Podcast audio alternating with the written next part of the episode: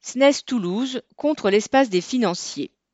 Jeudi 14 avril, un tiers des 1700 employés du Centre national d'études spatiales, SNES, de Toulouse étaient en grève.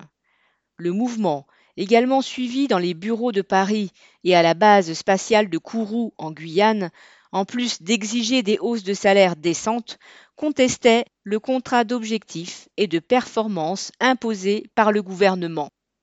Avec ce nouveau contrat, le SNES, service public qui chapeaute la recherche spatiale dans tous ses aspects et collabore à la plupart des réalisations concrètes en ce domaine, deviendrait un simple guichet versant des chèques à des entreprises privées.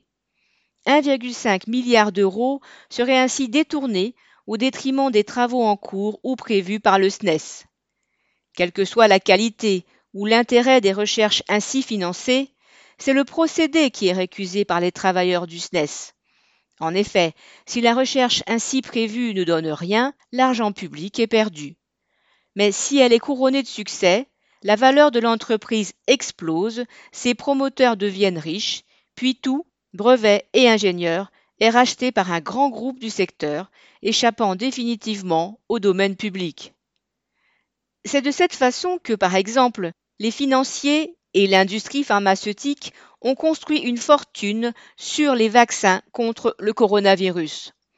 Le contrat d'objectif du SNES avait été annoncé par Macron et Castex il y a quelques mois.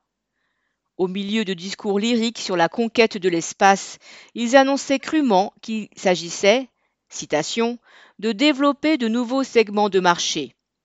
En fait, les sommes volées à la recherche spatiale vont servir à fabriquer quelques-uns de ces chevaux de course spéculatifs sur lesquels les financiers du monde entier aiment à parier. Par leur grève, les travailleurs du SNES défendent leur salaire et l'intérêt de leurs travaux. Ils s'opposent à la façon dont on dépense les deniers publics, mais aussi à la profonde et dangereuse stupidité d'un système soumis au choix des capitalistes. Paul Gallois